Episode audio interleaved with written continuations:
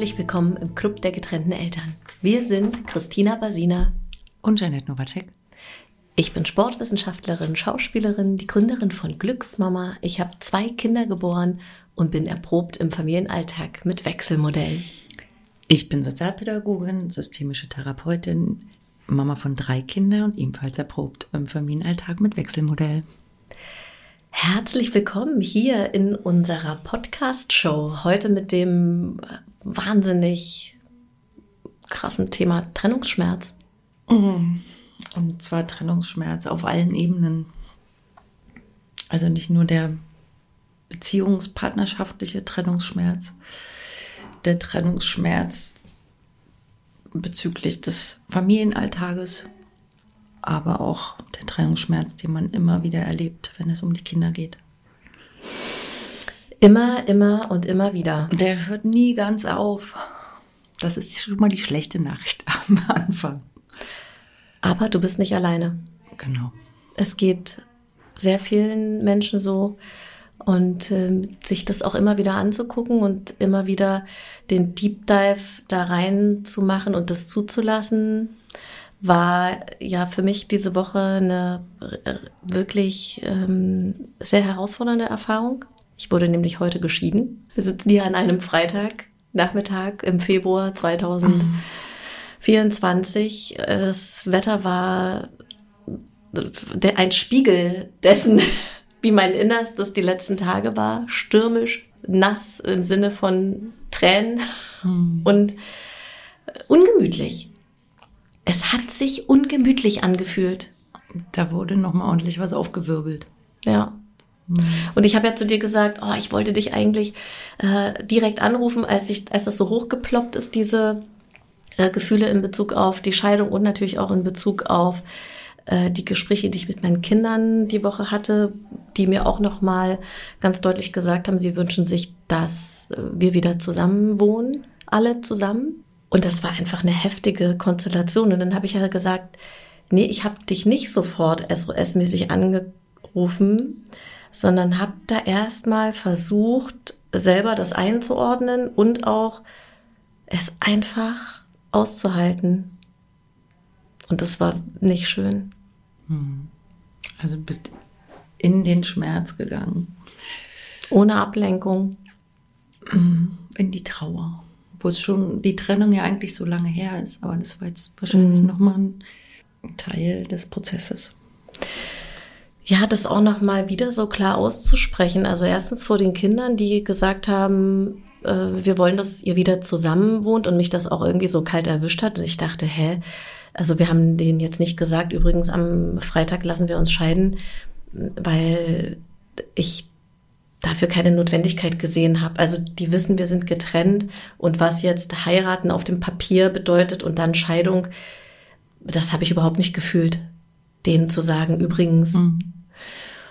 Aber als hätten die das gespürt, haben die mich nochmal damit konfrontiert, dass sie es maximal ätzend finden, dass ihre Eltern nicht zusammen sind.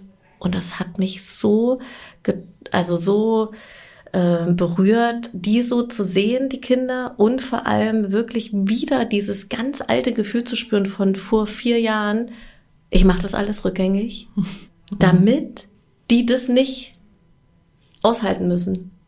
Damit du von deinen Schuldgefühlen ja. befreit wirst. Eine schlechte Mutter zu sein. Ja.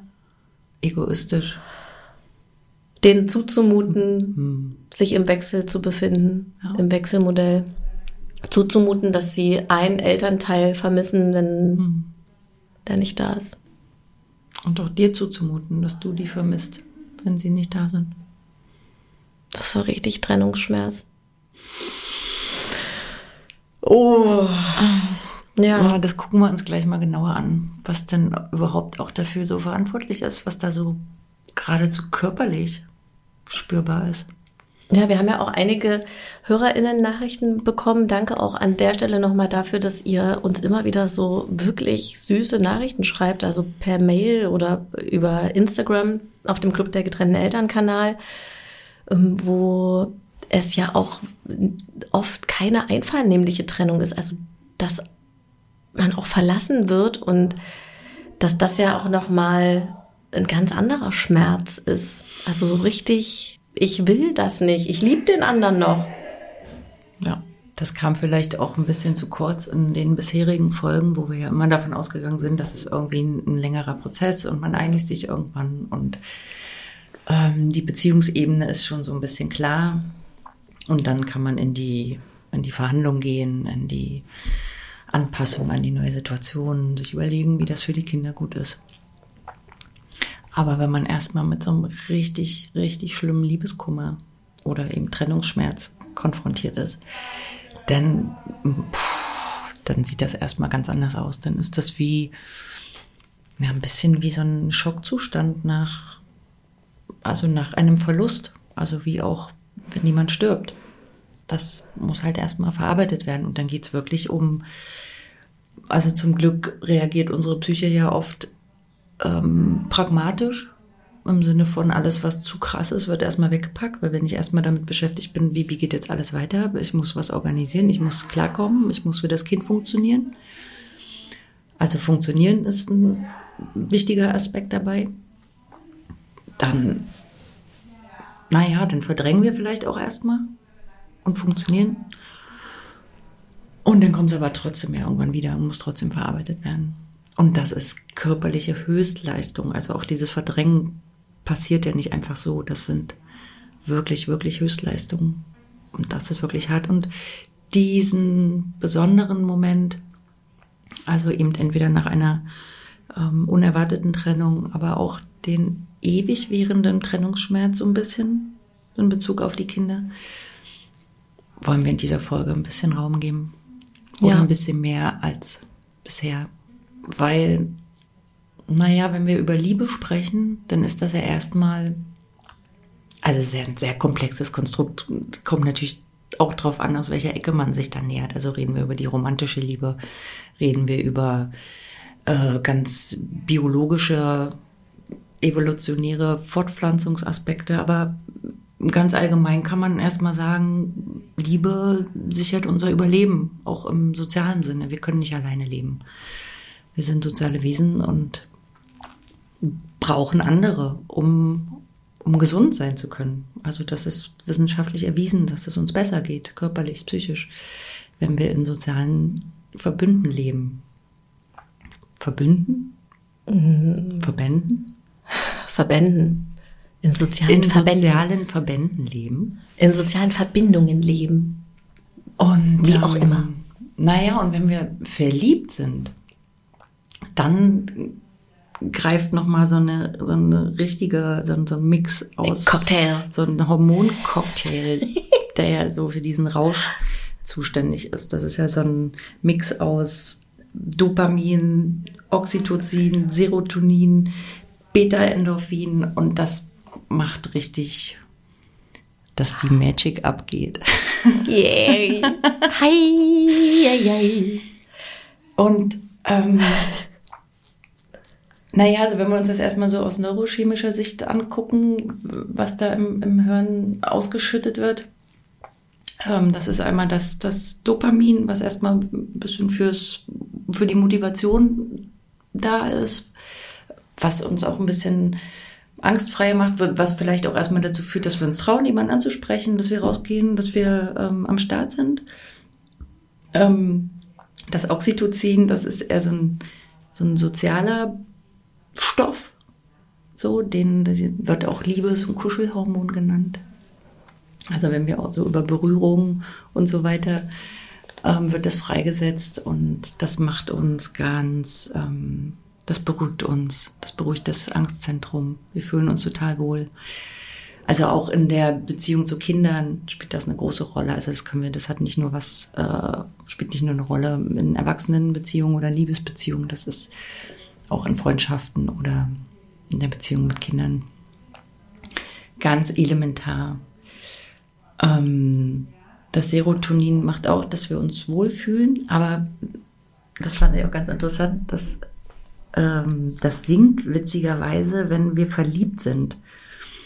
Und dann ähm, werden wir so, das macht, dass wir so, so irre werden. Also, mhm. dass wir schlecht schlafen, dass wir so besessen nicht werden. Essen. Ja, nicht essen, dass wir so Liebestoll. Ähm, ja, dass wir so voll fixiert sind auf diese Person und alles wissen wollen und so wirklich wie ein bisschen besessen sind. Das legt sich wieder nach dieser Anfangsverliebtheitsphase, im besten Fall. Aber erstmal, ähm, ja, singt er witzigerweise. Wie bei ähm, depressiven Menschen oder nur ohne die Antriebsminderung. Hast Oder- du das gemacht? Zwangs- Hast du, wolltest du dann immer alles wissen über den Menschen, in den du verliebt warst?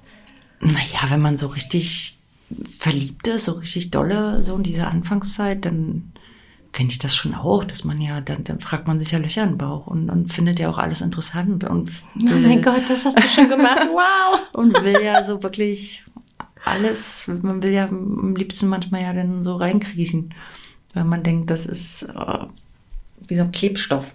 Mhm. Der ist ja auch Klebstoff. Mhm. Also die Hormone kleben ja aneinander. Die halten ja Händchen im Gehirn.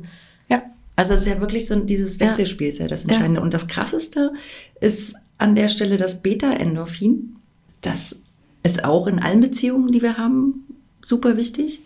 Und wenn wir eben verliebt sind, dann ist das, äh, ist, das ist wie so ein, ne, wie so ein körpereigener, Schmerzmittel. Wie, wie so ein selbstproduziertes Heroin. Also wir sind absolut zufrieden in der Gegenwart der Person, glücklich, keine Angst, alles ist schön. Und da kommt dann der Trennungsschmerz ins Spiel, weil wenn der singt und wenn der vor allem abrupt singt, also sprich, wir werden verlassen und es gibt kein langsames Entwöhnen, also wie wenn ich jetzt die Person bin, die entscheidet, dass die Beziehung vielleicht zu Ende ist, dann, dann gibt es ja so verschiedene Trennungsphasen und dann entwöhnt man sich ja so ein bisschen. Und auch da sinkt schon so langsam die Produktion dieses Hormons. So, also ich entwöhne mich langsam und habe dann nicht diesen, diesen körperlichen Schmerz. Wenn ich aber verlassen werde oder jemand stirbt, dann ist das von jetzt auf, auf gleich. Von, von 100, von einer Riesendosis auf null. Und das macht einen richtigen, das ist wie so ein kalter Entzug. Und das macht diesen krass körperlich spürbaren Schmerz auch aus. Deswegen erleben wir das körperlich. Ella sagt ja dazu. Ella ist in der Haus. Also so kann man das äh, körperlich so ein bisschen erklären. Weswegen Trennungsschmerz, Liebeskummer, ja, und auch, auch ähm, Verluste durch Tod oder so, so schlimm körperlich wie tut. Hier kommt unsere gemeinsame Atempause. Ja, bewusst tief ein- und ausatmen ist immer hilfreich im Elterndasein. Und natürlich kurze Unterbrechung der Folge für unseren Sponsoring-Partner Even. Dieser Podcast wird präsentiert von Even, der Dating-App für Single-Eltern. Zeit ist kostbar, besonders für Singles mit Kindern. An den Tagen mit Kindern fliegt man ja immer buchstäblich um die Lampe vor lauter To-Dos. An den Tagen ohne Kindern heißt es, was mache ich jetzt alles an den selbstbestimmten Tagen? Even versteht genau das. Deshalb hast du die Möglichkeit, in deinem Profil die Anzahl deiner Kinder, ihr Alter, eure Wohnsituation und deine Vorlieben für ein Date anzugeben, um die Organisation deiner Termine zu vereinfachen. Ein großes Wow an dieser Stelle. Denn zeiteffizientes Dating ist ein Muss im Alltag von Singles mit Kids. Der Registrierungsprozess ist einfach und schnell. App herunterladen und los geht's. Mit deiner kostenlosen Registrierung bei Even kannst du täglich mehrere Profile ansehen und liken.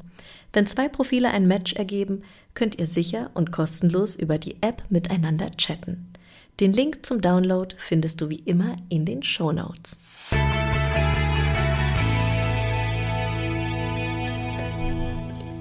Und obwohl man sich das sagen kann und weiß, also das erklären kann, finde ich dennoch, wenn man sich da drin befindet, in diesem Schmerz, der äh, durch Prozesse ausgelöst wird, macht es das nicht besser. Das ist so krass, sondern einfach nur Zeit. Zeit und sich das, sich die Zeit geben, dass es auch schmerzhaft sein darf. Ja, wie in allen Anpassungsprozessen. Es ist natürlich hilfreich, das erstmal anzunehmen. Also es kann hilfreich sein zu wissen, was passiert da gerade. Also zu wissen, ich sterbe jetzt nicht wirklich. Das fühlt sich nur so an. Genau, es kann sich aber mitunter so anfühlen, dass es so heftig, so krass ist, dass man denkt, das halte ich ja gar nicht aus. Wie soll ich das denn überleben? Und dann kann es schon ein Stück weit hilfreich sein zu wissen, was passiert denn da gerade eigentlich bei mir? Was sind denn das für Körperreaktionen, aber auch für ähm, ja einfach Trennungsphasen, die da stattfinden. Aber du hast natürlich recht, das hilft mir herzlich wenig, weil es ist in dem Moment einfach super beschissen und es tut ekelhaft weh. Und dann die, die Kunst, den Schritt nach außen zu machen und sagen, okay, du bist jetzt gerade in der Schockphase, entspann dich mal, ähm, das wird schon wieder besser nach ein paar Wochen. Das ist natürlich schwer. Aber wenn wir jetzt mal wieder zu unserem Trennungsschmerz in Bezug auf unser Folgenthema zurückgehen, naja, was, was hilft? Das ist das Annehmen. Erstmal, also das Erkennen, das bestmöglich annehmen und in die Trauer gehen. Also wenn es irgendwann, wenn wir aus diesem Funktioniermodus irgendwann raus sind oder sich ein bisschen was gelegt hat, die Trauer kommt ja hoch. Also die lässt sich ja nicht dauerhaft abspalten, wie bei jedem traumatischen Erlebnis. Und so eine Trennung kann auch wie ein mini-traumatisches Erlebnis sein oder erlebt werden. Dann muss das ja integriert werden. Und das geht nur, indem man es eben auch begleitet oder unbegleitet zulässt. Und weint ganz viel weint. Oh ja, das finde ich auch mega. Mm. Ich weiß noch, wie ich das als Befreiung empfunden habe, als ich nach meinem ähm, ersten Liebeskummer nach der Trennung, also als ich mich das erste Mal nach der Trennung wieder in einen Menschen verliebt habe und dann auch furchtbaren Liebeskummer hatte und dann aber so richtig ich einmal so von Herzen weinen konnte, also so dieses schluchzende, mhm. ich, ich saß glaube ich im Bade, auf dem Badezimmerboden, da sitze ich gerne, wenn ich denke und weiß ich auch nicht, so zulasse. Das ist irgendwie ein guter Ort für mich. Und da habe ich so geschluchzt und das war heilsam ohne Ende, mhm. das rauszulassen. Ja, ich bin auch eine große Verfechterin Kannst du gut weinen? Vom auch? Weinen. Also. Äh, ja und nein. Ich, also wenn ich weinen muss, dann weine ich richtig. Und dann kann ich das auch zulassen. Also ich glaube, ich habe da wenig Scham oder so. Aber bis dieser Moment erstmal da ist, das dauert bei mir oft. Also ich hab, komme schnell an so einen Moment von, ich könnte jetzt irgendwie weinen oder ich habe Tränen in den Augen oder es fühlt sich, aber es ist nicht so leicht, über diese Schwelle manchmal zu kommen. Und dann hilft es manchmal auch, das zu verstärken durch Musik oder Filme, die einen, ja, die einen mit dem Gefühl nochmal in Kontakt bringen und ein bisschen nachhelfen. Das kann auf jeden Fall hilfreich sein. Es kann aber auch genauso hilfreich sein, auch wenn einem vielleicht gar nicht so danach ist in der Situation, aber in, in soziale Begegnung zu gehen, sich ein Stück weit abzulenken, äh, trotzdem Freunde zu treffen oder Sport zu machen oder zumindest spazieren zu gehen. Die dann zuzutexten, was du dir alles anhören konntest von mir. Ja, naja, dafür sind ja Freunde da. Also das man kann dann irgendwann sagen, so das reicht jetzt, nervt's. Hast du nie gemacht. Wir hatten aber, aber auch immer einen guten Talk. Aber ja, natürlich ist das hilfreich. Also besser, als es in sich reinzufressen. Oder kann ein Tagebuch schreiben. Oh ja, das ist auch. Oder gut. Schokolade essen, das ist jetzt auch dopaminfrei. Mhm. Mhm. Ich bin ja nicht so für süß. Gibt es auch was Herzhaftes, was dopaminfrei ist? Recherchiere ich nochmal, Frau Basina. also bitte kannst du mir das beim nächsten, in der nächsten Folge bitte sagen, ob es auch was Salziges gibt, was Dopamin freisetzt. ich fürchte, das hat schon irgendwas mit der Schokolade zu tun. Oh, Aber Kakao da sind wir wieder beim Kakao. Da bin ich nicht Ex Ernährungsexpertin genug. Ja, aber Kakao macht das Herz auf. Mhm. Ritual-Kakao Ritual macht das Herz auf. Ritual, genau, Ritualkakao ist herzöffnend und auch, gibt einem auch ein sehr wohliges Gefühl. Ähm, das habe ich hier in meinem ganzen Studio-Umbruch, habe ich jeden Tag eine kleine Tasse Kakao getrunken. Das war ganz, ganz schön. Hm? Warum habe ich das die letzten Tage nicht gemacht? Hast du denn wahrscheinlich auch intuitiv gemacht? Dann gibt's ja auch noch so psychologische Bindungsmuster, die ja auch also keinen kleinen Einfluss darauf haben, wie wir auch Liebe oder Verliebtsein erleben und erfahren und wiederum dann auch mit Trennungsschmerz oder Trennungssituationen oder verlassen sein, verlassen werden umgehen. Mhm. Weißt du noch die Bindungstypen? Der sichere Bindungstyp, den man sich auf jeden Fall suchen sollte. Der ängstliche Bindungstyp und der, äh, warte mal, wie viel sind das? Drei? Vier? Mhm. Sicher, ängstlich. Den sicheren, den den Narzissten, vermeidenden. Ah, den vermeidenden. Den Narzissten, bumm. Den ja, vermeiden. Nicht, ja, nicht nein. alle unsicher vermeidenden Bindungstypen. Gleich Narzissten. Ja, das stimmt. Aber das sind schon so die, die, die sich nicht so gerne in, in Nähe begeben, einen an sich rankommen lassen, die, die Lonesome Rider. Mhm. Mhm. Aber wo dann auch nicht wirklich Nähe und Intimität entstehen kann. Also. Damit denen es schon auch immer sehr schön ist und die dann aber einen Move wegmachen, sobald es am schönsten ist. Ja. Also, habe ich Erfahrung mit. Die haben ja eigentlich nur Angst vorm Verlassenwerden und richten sich dann so ein und meinen niemanden zu brauchen. Mhm. Mhm. Ja, auch eine Entscheidung. Und die unsicher ambivalenten, das sind die, die, naja, in der Kindheit, da machen wir ja unsere prägenden Bindungserfahrungen, ähm, widersprüchliche ähm, Erfahrungen gemacht haben, äh, was Verlässlichkeit und Vertrauen angeht. Also es gab es gab durchaus Zuwendung und, und Nähe, aber eben nicht verlässlich. Und das macht dann so ein, ähm, ja, eben dieses, dieses Widersprüchliche. Ich habe eigentlich eine große Sehnsucht nach Nähe und will eine Partnerschaft, die sehr eng ist. Und wenn ich die dann aber vermeintlich habe, halte ich die gar nicht aus und gehe dann in die Distanz. So, das sind diese ambivalenten Bindungstypen.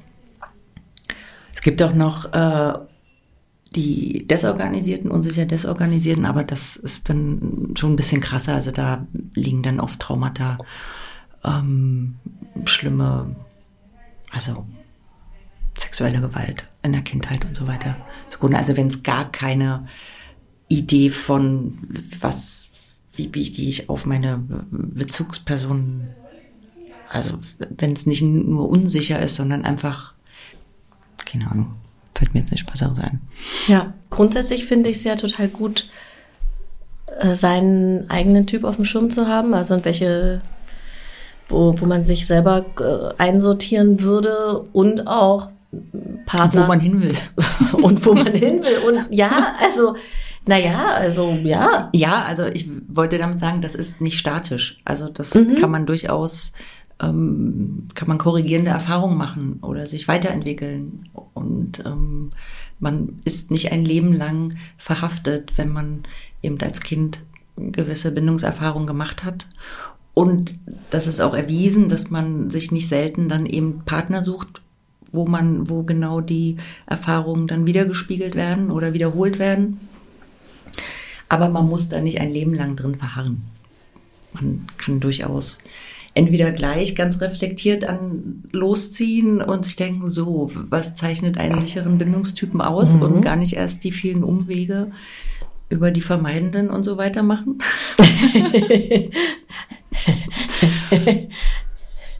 Oder man macht eben diese Umwege und lernt daraus. Ich wollte Rock'n'Roll. Deshalb habe ich das gemacht. Das ist ja auch äh, erstmal, also das ist gar nicht wertend, weil das ist, ist eben super natürlich, dass wir das erstmal uns suchen, was wir kennen. Und gerade diese vermeidenden Typen, die können einem ja so ein Gefühl vermitteln von, also wenn es dann mal nah ist, dann ist es ja richtig dolle, kann ja schnell mit Leidenschaft verwechselt werden. Und dann gibt es ja immer wieder diese Durststrecken, wo es dann eben gar nichts gibt, wo man am kleinen Finger verhungert. Und wenn man dann aber wieder einen kleinen Brocken hingeschmissen bekommt, denkt man, ach wie geil, toll. Das ist richtig Deep Love, Passion, ganz große Liebe.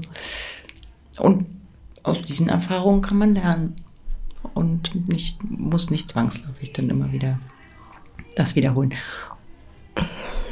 Genau, und in Bezug auf die Folge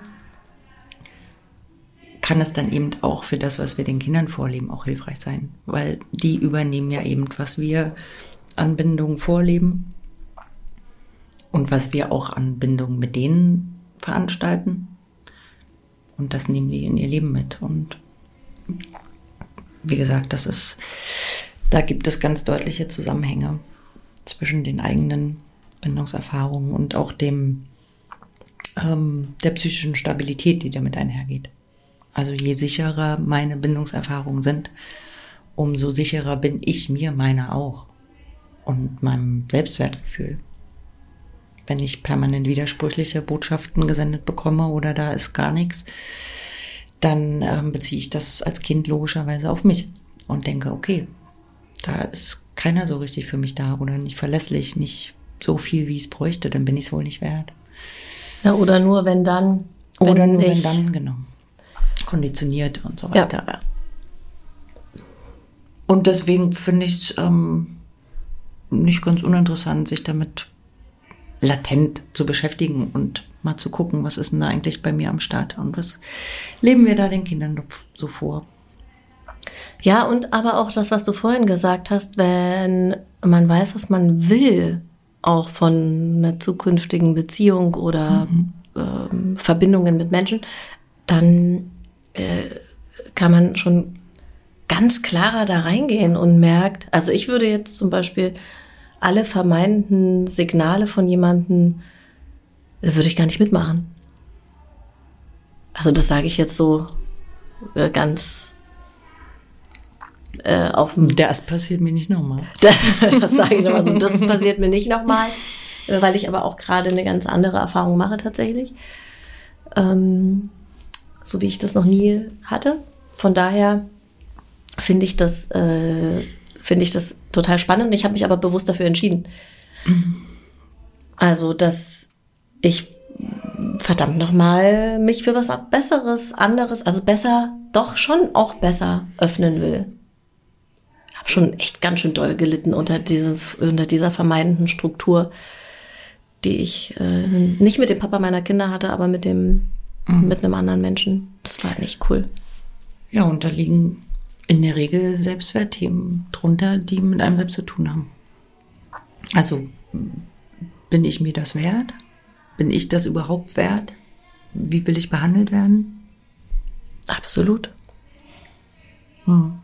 Ja, und auch sich, sich das bei sich anzugucken und nicht Opfer dieser Umstände zu sein, sondern zu sagen, okay, ich kann ja auch sagen, du, pass mal auf, äh, das ist hier nichts. Das Gemeine ist nur, wenn dann hier diese ganzen Hormone da Händchen halten und ihren Klebstoff versprühen, wird es schwieriger. Also wie viele Nachrichten ich formuliert habe und mein Exit geplant habe und dann diese mm, gemeinen Hormone wieder irgendwas gemacht haben.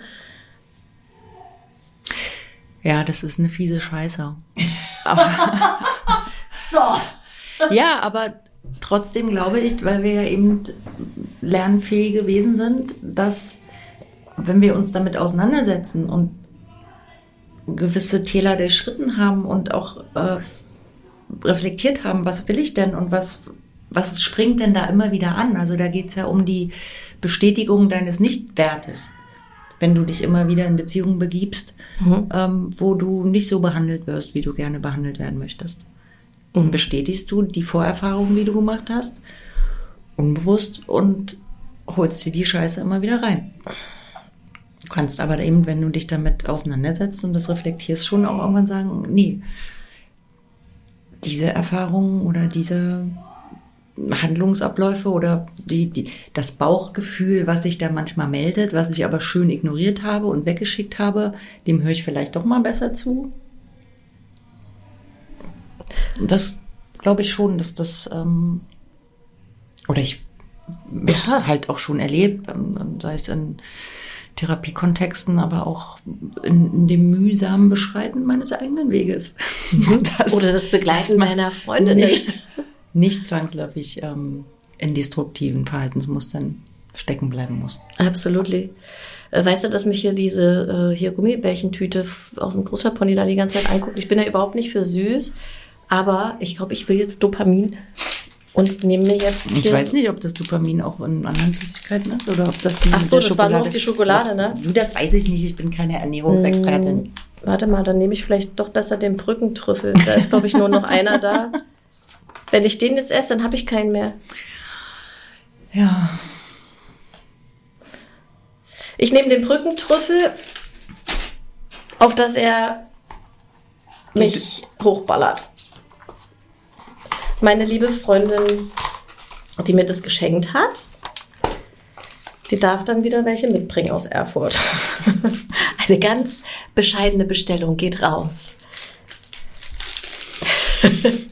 Sie hört den Podcast, deshalb wird sie das hören, die Botschaft. Toi, toi, toi. Hast du eigentlich jemals davon, ich habe dir keinen einzigen abgegeben, glaube ich, ne? Nee, aber ich stehe auch nicht so auf Trüffel. Also. So, während du jetzt deinen Trüffel dir wegmammst, gibt es noch einen dritten Part, mhm. ähm, dem, also der auch beeinflussend sein kann oder ist, wie sehr wir auch Trennungsschmerz erleben können oder was das auch noch begünstigt oder beeinflusst. Und das ist ähm, so kulturelle Zusammenhänge.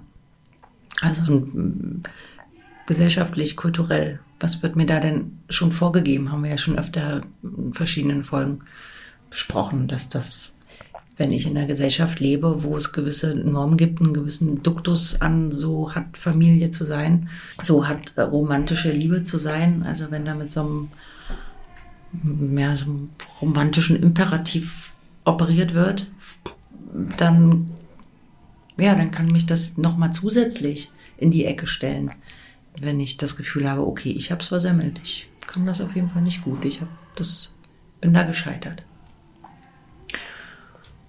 Und also wenn man überhaupt erst mal, weiß nicht, vor 200 Jahren oder so, 250, war die Idee von der romantischen Liebe nicht mal ansatzweise so, hat die einen Stellenwert gehabt wie heute. Also da ging es um wer hat den größten Bauernhof oder was, welche, welche Eheschließung macht rein wirtschaftlich Sinn oder politisch oder Kirche hatte vielleicht noch irgendwie ein Mitspracherecht, aber da ging es nicht um, in wen bin ich verliebt und wer ist meine große Liebe, mit dem ich dann in meiner beschaulich kleinen, intimen Kleinfamilie unsere zweieinhalb glücklichen Kinder großziehe in meinem Reihenhaus und unserem kleinen schnuckligen Garten.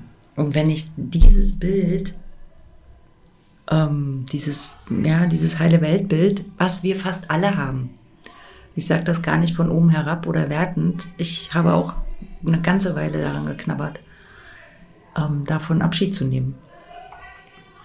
Und nicht, weil ich genau das so wollte.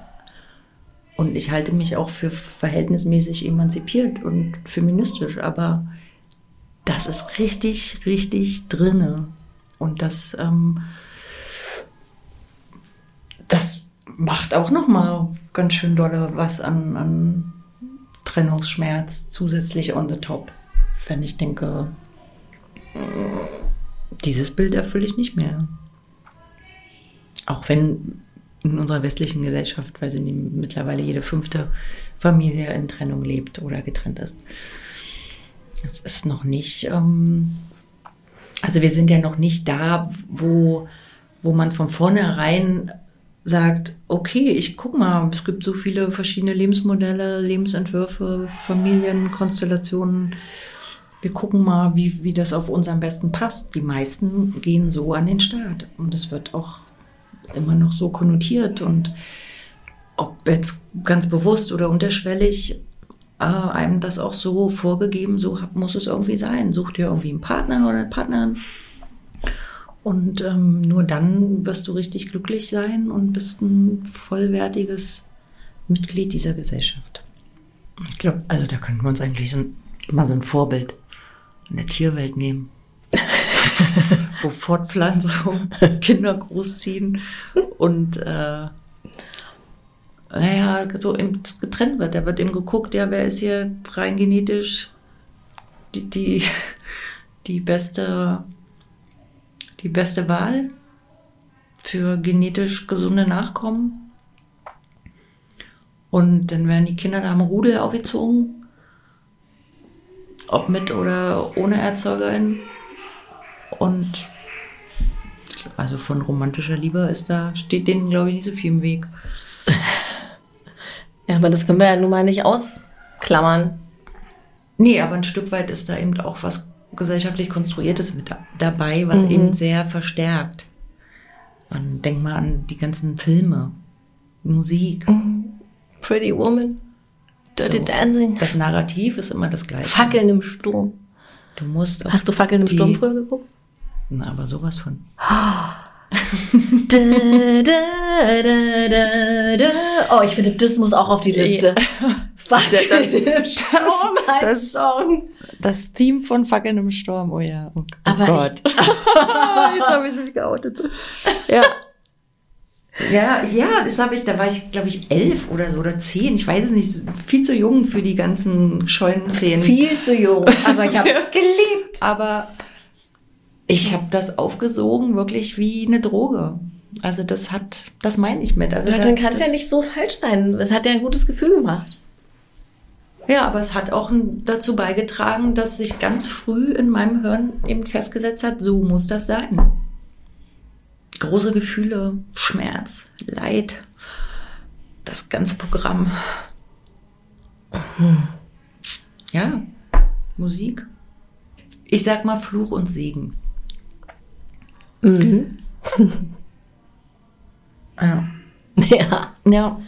Hat er schon den Song da kann eigentlich? ich mich jetzt gar nicht, da weiß ich jetzt auch nicht mehr, was ich ja selber zu mir sagen soll. Hast du auch ähm, Dr. Quinn Ärztin aus Leidenschaft geguckt? Nein.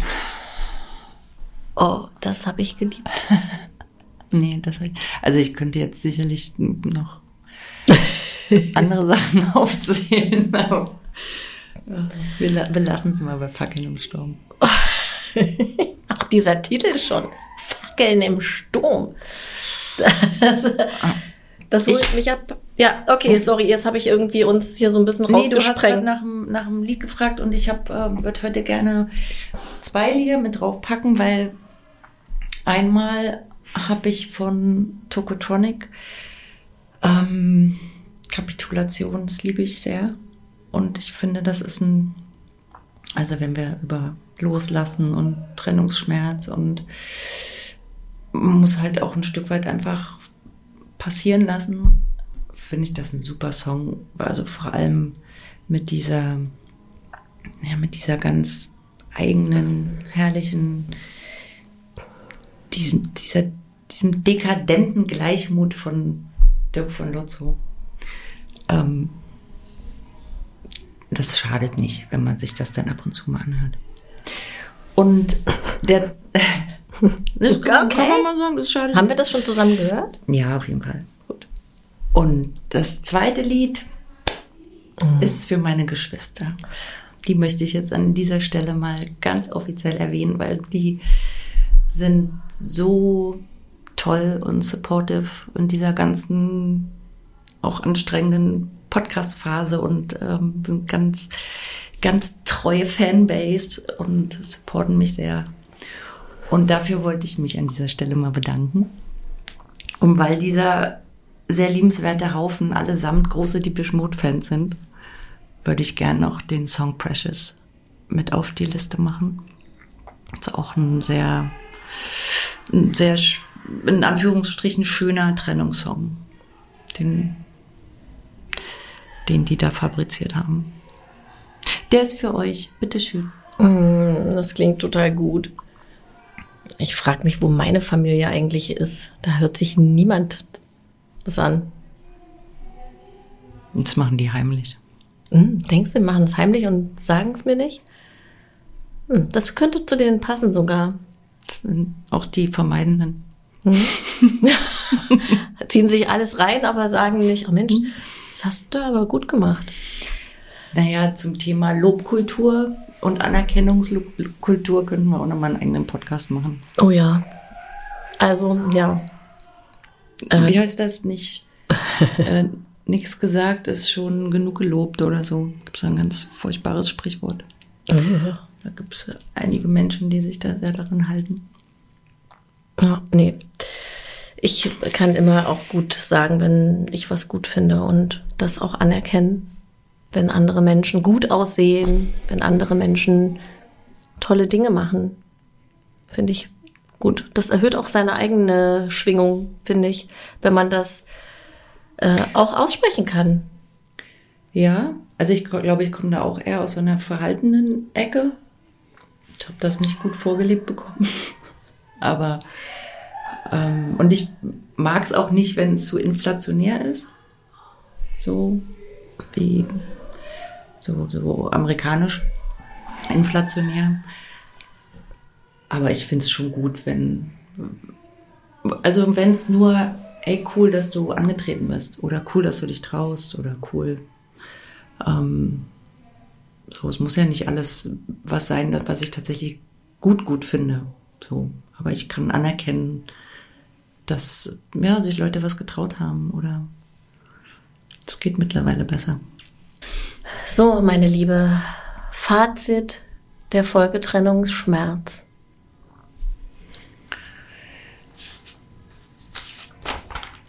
Also ich weiß nicht, ob, ob das Wort Fazit an der Stelle das Richtige ist. Ich finde, man kann eben nicht genug betonen, welche großen Herausforderungen man gegenübergestellt ist, wenn man sich in einer, in einer dreifachen Trennungs- und Trennungsschmerzsituation befindet. Also wirklich die rein partnerschaftliche Beziehungstrennung. Und aber der ewig oder das nimmt natürlich auch ab, aber der Trennungsschmerz, den man eben äh, in Bezug auf den Familienalltag und die Kinder hat, der ist ja was, der, der begleitet einen ja, bis die groß sind. Und sich dem gewahr zu sein und das anzunehmen und sich auch eben im Klaren darüber zu sein, es gibt unterschiedliche Trennungsphasen, die man durchlauft, ähnlich wie bei einer, wie bei den Trauerphasen beim Tod. Es gibt eine, eine Vortrennungsphase, wo man sich schon ein bisschen entwöhnt. Es gibt diese Schockphase, wenn die Trennung dann tatsächlich eintritt. Dann gibt es die Akzeptanzphase. Ich bestimmt eine vergessen und dann irgendwie die Integrationsphase, wo man dann irgendwie bereit ist, ähm, wieder für was Neues, wieder neue Lebensperspektiven zu entwickeln. Und dazwischen passiert aber eben ganz viel intensive Gefühle, die man kann auch immer wieder mal in so ein Regressverhalten geraten. Also man hat eigentlich schon, man denkt, man ist eigentlich schon ganz gut aufgestellt und dann fällt man wieder zurück und muss noch mal eine Runde drehen. Und dann muss man ja auch noch mal bedenken, wie alt sind die Kinder. Also ich finde eine Trennungssituation mit Schulkindern und älter ist von der auch körperlichen Belastung allein schon eine ganz andere Hausnummer, als wenn ich Kleinkinder habe. Die man wirklich ja ganz viel noch rumträgt, die gewickelt werden müssen. Also wo man wirklich von morgens bis abends nur zu tun hat. Wenn man dann noch arbeiten geht, einkaufen, Haushalt, irgendwie Dinge organisieren. Das ist sau anstrengend, körperlich, psychisch, die emotionale Belastung. Man fühlt sich vielleicht einsam, ähm, hat Zukunftsängste, weiß noch nicht so richtig, wie das Leben danach aussieht und muss sich dann noch von so einem alten Familienbild verabschieden. Von Mutter, Vater, Kind, Reihenhaus, Garten. Das ist nichts für, für Anfänger. Das ist wirklich, also allem mein, meine Hochachtung gilt Menschen, die das trotzdem annehmen, die nicht sagen, ich äh, mach das nicht, wir warten, bis die 18 sind. Ähm, auch wenn das jetzt vielleicht ein bisschen wertend klingt, aber es ist ähm, niemand, ich kann es nicht oft genug sagen, niemand entscheidet sich leichtfertig für eine Trennung. Und deswegen sollten wirklich alle Leute da uneingeschränkten Support erfahren, die sich in so einer herausfordernden Situation befinden und sich nicht noch irgendwelchen gesellschaftlichen Stigmas ausgesetzt fühlen, Bewertungen, Fremdbewertungen oder meinen, so schnell wie möglich einen neuen Partner zu finden, um die Lücke zu schließen oder, oder, oder. Und es ist, tut weh und es tut manchmal auch lange weh. Und ja. Oder es tut manchmal auch nicht mehr weh und dann tut es wieder weh. Ja. Und trotzdem kommt irgendwann eine Phase, wo es wieder besser ist. Und nach Tagen des Kindervermissens sind die dann auch wieder da und es kann dazu führen, dass man die Zeit mit den Kindern noch intensiver genießt und die Zeit mit denen verbringt. Und nicht vielleicht wie in so einem Alltag, wo man die immer hat. Ähm, vielleicht manchmal auch nur mit einer halben Arschbacke. Das kann wie in allen Dingen beide Facetten haben. In dem Fall, weil, also ich zum Beispiel habe jetzt in letzter Zeit öfter, wenn es um den Podcast oder so ging, die, die Rückmeldung bekommen mit, ja, oder überhaupt so in Bezug aufs Getrenntsein mit, das, ach, es ist schon so beneidenswert, dass ihr immer wieder so freie Wochenenden habt und äh, so mal Zeit für euch, mal was machen könnt und so.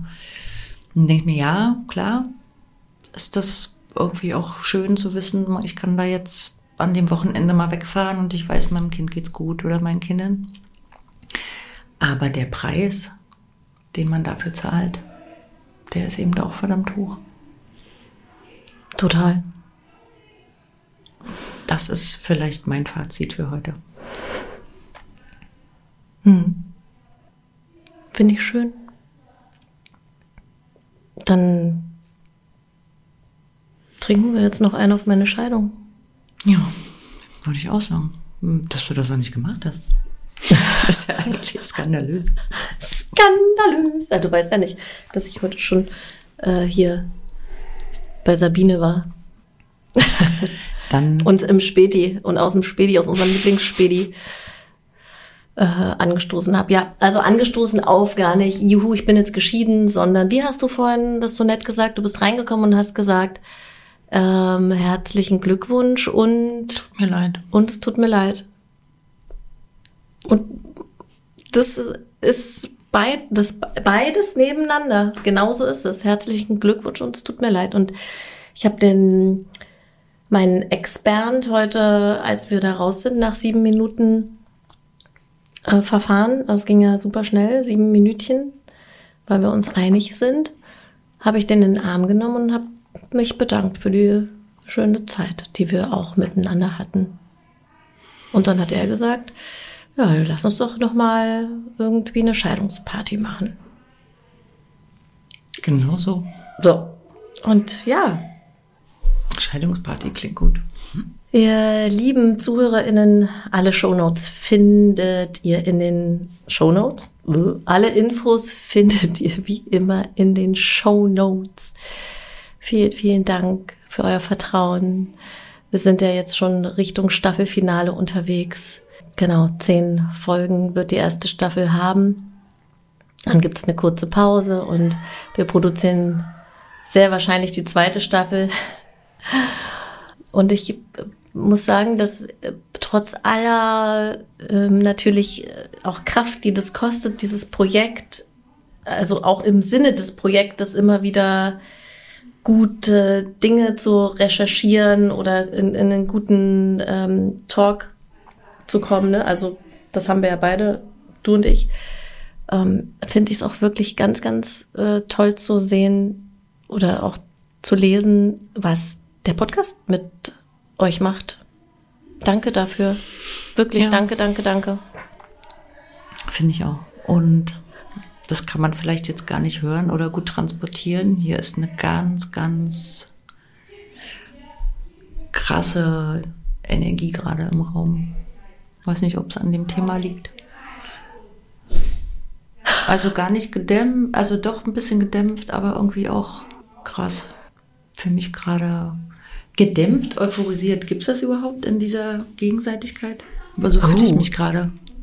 Klingt nach einer guten Mischung. Ich bin ja immer so ein bisschen gestresst, wenn hier parallel im Studio noch was ist. Und das ist ja heute so. Also wenn ihr vielleicht äh, Hintergrundgeräusche gehört habt, das Maike macht hier Tanz dich glücklich und hat ein Fotoshooting und wir haben aber gesagt, wir wollen den Podcast heute aufnehmen und das darf auch sein. Äh, Abschied vom Perfekten, das ist ja für mich auch immer wieder eine Challenge. Und deshalb, ja, falls ihr das gehört habt, dass es Tohuwabu im Hintergrund gab, hier ist was los im Glücksamer Studio. Mhm. Danke, Jeanette. Danke dir, Christina. Ich verabschiede mich. Ich mich auch. Bin jetzt eine geschiedene Frau. Wir sind jetzt Geschiedene. Bitte haltet eure Liebesbriefe im Zaum. Ciao. Tschüss.